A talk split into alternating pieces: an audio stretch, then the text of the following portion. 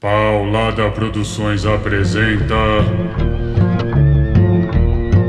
Dando Furo.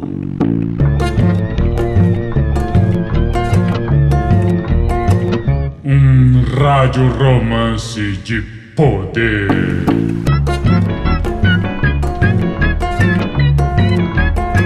Capítulo de hoje.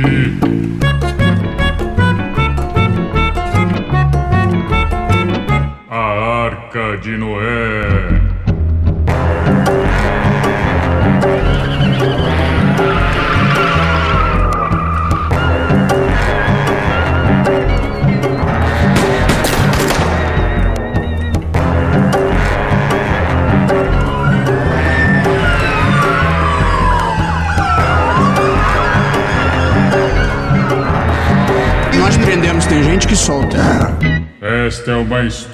De fricção. Qualquer semelhança com a realidade é mera coincidência.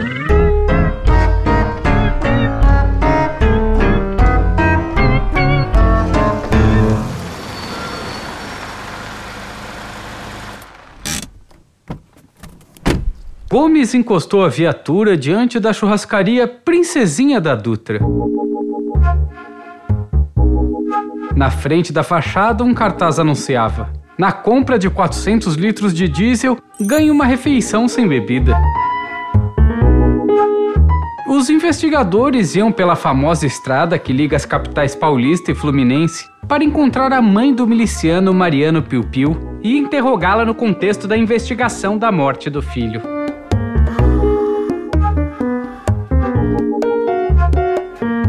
Já passava das duas da tarde e ambos os homens da lei não conseguiam mais ignorar o chamado do estômago. Na entrada da churrascaria, em um corredor que levava ao salão, havia uma pintura em tamanho natural de Jesus Cristo. Nela, o Filho de Deus era representado de braços abertos, olhando para os clientes, rodeado de animais um cão labrador na esquerda, um cavalo vindo a galope pela direita, uma raposa deitada, um gato próximo à perna, alguns coelhos e roedores no chão, pássaros diversos pousados no braço, uma pomba voando sobre a cabeça e até um gambá sentado, olhando para Cristo como se ouvisse um sermão. Apesar de tal imagem, mais comumente associada a São Francisco de Assis, fazer parte da iconografia cristã, ela causava estranheza, pois o imaginário contemporâneo não conseguia desassociá-la de animações infantis estadunidenses, nas quais princesas cantavam números musicais acompanhadas de animais silvestres.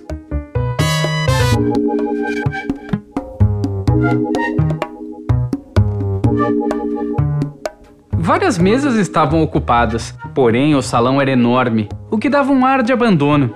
Os experientes investigadores sentaram-se estrategicamente próximos à saída da cozinha. O gerente os recebeu dizendo: Sejam bem-vindos! Vocês vão querer o rodízio normal ou completo? Como é o completo? perguntou Gomes. O normal tem buffet, maminha e linguiça, explicou o gerente e seguiu orgulhoso. O completo é o rodízio Arca de Noé, em que são servidos 20 tipos de animais diferentes. Carne bovina e suína, frango, cordeiro, ovelha, codorna, pato, dourado, pirarucu, corvina, salmão, agulhão, tilápia, atum, cação, porquinho, paca e até carne de jacaré, que parece frango. Dois completos, respondeu Gomes. Alborguete não conseguia evitar a empatia pelas carnes. Imaginou um daqueles animais entrando pela porta e deparando-se com o mural de Jesus. O bicho acreditaria adentrar em um santuário de preservação, quando em verdade adentrava em um abatedouro que sacrificaria sua vida não pela fome, nem sequer pela gula, mas pelo sonho inconsequente da totalidade, no qual os desejos, antes mesmo de surgir, teriam suas satisfações ao alcance de um pedido a morte apenas pela ideia de suprir as vontades que nem sequer existem. O velho investigador, contudo, não percebeu que a beleza do famoso episódio bíblico não era a metáfora, mas a metonímia, esse barco no qual, ao encher-se de uma parte, se preservará tudo, pois o sonho de Noé, sofrendo de certo caráter eugenista, serve para qualquer pessoa. Afinal, cada um é um Noé dentro da arca do próprio corpo, flutuando no dilúvio da existência e carregando a vida de coisas preciosas que só acontecem dentro de si. É o que, Tri? Disse um garçom despertando ao borguete de seus pensamentos. Era um rapaz jovem e comprido, mal cabia dentro do terno. As mangas eram curtas e deixavam visíveis os antebraços magros. Manchas arcaicas de gordura no paletó, sobrepostas umas às outras, evidenciavam que ele não era o primeiro nem o segundo garçom a usar aquela roupa. Sua maneira afetada de oferecer a carne de boi, anunciando alcatre em vez de alcatra, denotava a solenidade com a qual exercia seu primeiro trabalho, realizando-o com uma seriedade que o cotidiano ainda não minara. Para muita gente, a vogal trocada e a pose impertigada comporiam apenas um episódio risível, mas para o Borghetti aquele menino mostrou-se comovente.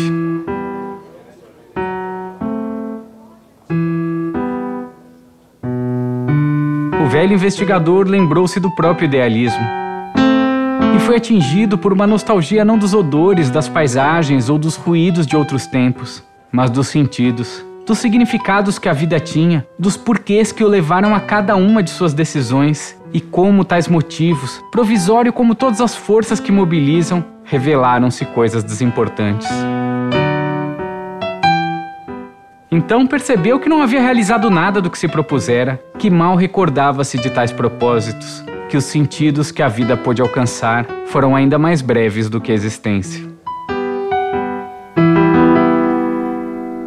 Sem dizer nada, o Borghetti se levantou e foi se servir, para o espanto de Gomes, no buffet de salada.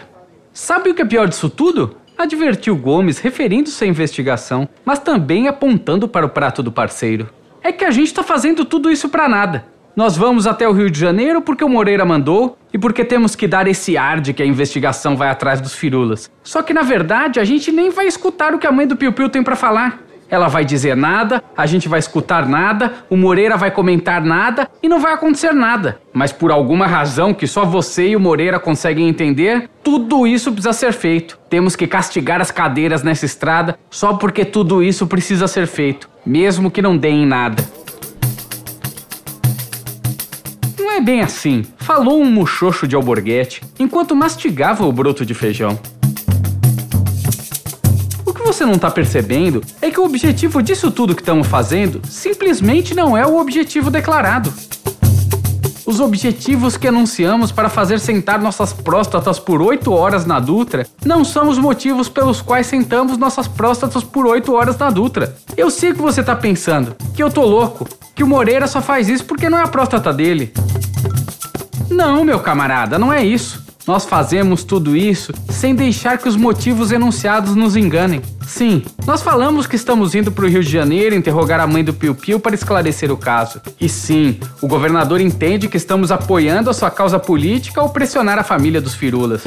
Mas também sabemos que esses motivos enunciados, que essas causas cheias de lógica, não são as forças que levantam nossas bundas das confortáveis cadeiras da delegacia para sentá-las no banco da viatura e guiar por oito horas até o Rio de Janeiro. É o que então, cacete? perguntou Gomes. Como posso explicar? Conjecturou um olhar devaneante de Alborguete. Esse é o problema. A gente não sabe por que senta aqui você pede alcatra. A gente não sabe por que eu me servi de broto de feijão. Mesmo que encontremos as melhores explicações, intimamente a gente não sabe por que a maminha na manteiga é uma sandice sem propósito. Essa que é a coisa. Tudo é um despropósito. A diferença é que aceitamos ir para o Rio de Janeiro castigando nossas próstatas, ralando elas em 450 quilômetros de asfalto, sem nos deixar enganar que é pela investigação. As outras pessoas parecem que sabem por que fazem isso ou aquilo, mas estão mais enganadas do que a gente. É por ser tão vazio nossos propósitos que eles não nos enganam, que não nos resta outra possibilidade que não essa franqueza, que não o broto de feijão e a alcatra, já um tanto assada demais, o bife de tira dizendo que é picanha, a maminha surrada até falar que é um filé mignon. Gomes bufou irritado e deu uma dentada em seu pedaço de carne dura. E talvez possa até acontecer alguma coisa, anunciou a mão direita de Alborguete apontada para Gomes. A mãe do Piu Piu trabalhava com os firulas. Era um esquema de rachadinha. A questão é descobrir se ela só assinava os documentos ou se estava metida no negócio. Mesmo que seja só isso, que ela só assinasse os papéis e o Piu-Piu dividisse com o terceiro cavaleiro o salário. Alguma coisa ela pode saber. Deve ter coisa que ela nem sabe que sabe. E justamente porque ela não sabe que sabe, ela pode falar o que nem sabe que ela sabe. Você me entende? Gomes mastigava em silêncio. Entendi o parceiro, mas preferia não entender. O investigador não era dado a vitimismos, porém sentiu dó de si mesmo ao perceber que não podia nem se queixar em paz. Tu quer a maminha na manteiga? perguntou outro garçom com um forte sotaque gaúcho. Esse era velho e obeso, um tanto baixinho. Percebia-se no tom de voz que seu único desejo era terminar logo aquele dia, soltar aquela pesada tábua de madeira e ir para casa, que provavelmente era um quartinho em alguma pensão próxima à estrada, onde fumaria um cigarro olhando os carros passando sob sua janela, já sem qualquer curiosidade de se perguntar para onde iam ou de onde vinham. Depois deitaria-se na cama olhando o teto e pensando que, em vez de sorte, talvez fosse azar ser gaúcho. Que essa liberdade de poder trabalhar em uma churrascaria em qualquer lugar do Brasil por causa do sotaque era também uma prisão. Perguntaria-se que outra vida poderia ter existido. Perceberia então que isso de poder ir aonde quisesse e ter sempre um sustento garantido havia sido um cerceamento que isso que lhe permitiu conhecer o país inteiro e fugir da gravidez de três amantes diferentes o privara de si mesmo.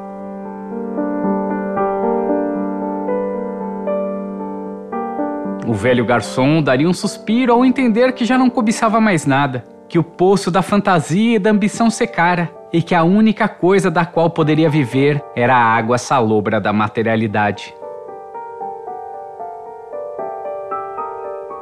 Nessa hora, desejaria apenas que o dia acabasse e que o sono inquieto que dormia na madrugada viesse logo, mesmo que tudo isso levasse a mais um dia que não queria viver. A ausência de ambições daquele homem permitia apenas os sonhos mais elementares: uma digestão sem azia, uma noite de sono de seis horas seguidas, um alívio para a dor na lombar. O horizonte tão amplo pelo qual vivera sua vida era então uma linha que levaria a um precipício de esquecimento, e não dava margem para nada além de uma comodidade narcotizante que lhe permitisse não pensar em si mesmo. Tal garçom existiu munido de um escapismo que deitava sobre os outros as consequências da própria liberdade. Entretanto, ainda assim ele se sentia uma vítima. Sentia que a vida não o tolerava, punindo-o com sucessivas derrotas como quando montou um restaurante em uma praia do litoral carioca com o dinheiro de uma rescisão trabalhista e depois de seis meses fechou repleto de dívidas. Ou quando se casou ainda jovem e em poucas semanas de convivência descobriu que ele e a esposa não toleravam a presença um do outro. Ele reservava a piedade toda para si mesmo, uma vez que era a única coisa que trouxera consigo após uma vida de desprendimento pois comparava essa vida com todas as outras que não existiram e se sentia diminuído ao identificar em todos os destinos que não fossem o seu algo essencial que, mesmo sem ter uma forma definida, daria sentido ao existir. Nem sequer os filhos que abandonou, de cuja existência ele não estava certo, já que os relegara essas amantes eventuais pelas quais o desejo então parecia um despropósito, traziam algum consolo porque ele aderia a uma ideia que reverberava até dentro do palácio do Jaburu, de que uma criação sem pai gera delinquentes, desconhecendo que, na verdade, sua ausência abria um vácuo na vida dessas crianças, que seria preenchido com qualquer coisa exceto a verdade. Pois ele, se apresentado aos filhos, frustraria-os com sua banalidade medíocre.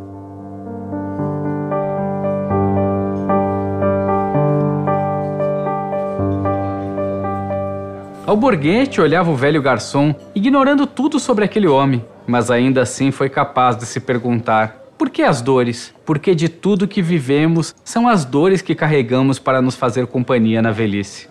Então, desmesurando seu próprio lugar no mundo, pecadilho tão comum, o investigador virou-se para o velho, acreditando que o interesse pelo prato que ele ofertava o animaria, e balançou a cabeça que disse: Quero. Gomes espantou-se ao ver o interesse do parceiro por um prato tão despropositado como a maminha na manteiga.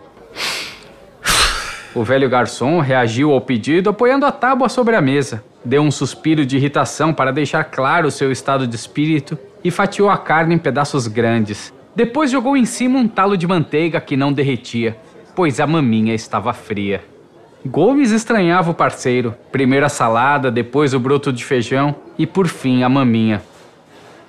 Precisamos entregar esse caso para a PF, disse Gomes. Tem que ter um jeito. É o que o povo do Firula quer, é o que o presidente quer. Mas não é o que nossos chefes querem, respondeu um balançar lateral de cabeça de Alborguete. A gente podia arrumar um testado médico e deixar outro par de idiotas lidar com isso, disse Gomes, ciente de que não fariam aquilo, apenas para trazer alguma esperança ao coração. Não podemos deixar o Moreira sozinho, consideraram os cotovelos de Alborguete, em um movimento que lembrava a coreografia do baile dos passarinhos de Gugu Liberato. Uma hora nada disso vai importar mais. Daqui a pouco não vai mais ter imprensa, governadores, presidentes, firulas, odaras nem nada. Mas ainda não é agora. Quer saber? Avisou Gomes com um olhar heróico. Alborguete ficou espantado. A expressão de Gomes mostrava alguém decidido, alguém que não seria parado por nada, um policial intrépido e valente, um forte diante dos desafios que a vida apresentava, um justo cuja mão, mesmo nos momentos de excesso, fazia o gesto de salvação, redimindo não apenas si mesmo, mas também o outro, todos os outros, numa jornada de milhares de páginas, na qual ele, tão comum, se enredaria num desafio, enfrentaria o medo com o auxílio de um mentor, cruzando um portal que o faria sobre-humano, para lutar contra inimigos até que em uma derrota questionaria tudo, e no fundo do poço ele encontraria força para vencer a vileza e retornar à vila dos normais, levando um elixir que salvaria a todos.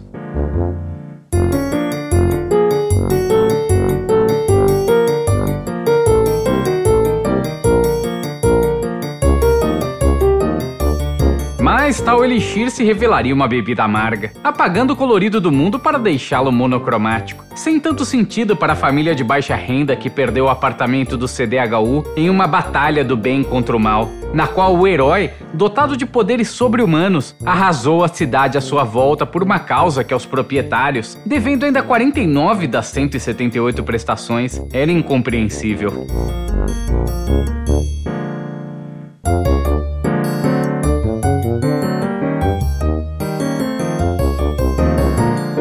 Saber? Repetiu Gomes, cujos olhos miravam o horizonte que não estava lá, invisível aos mortais, e que por isso mesmo não conseguiam captar o sentido de suas palavras. Eu vou experimentar o jacaré.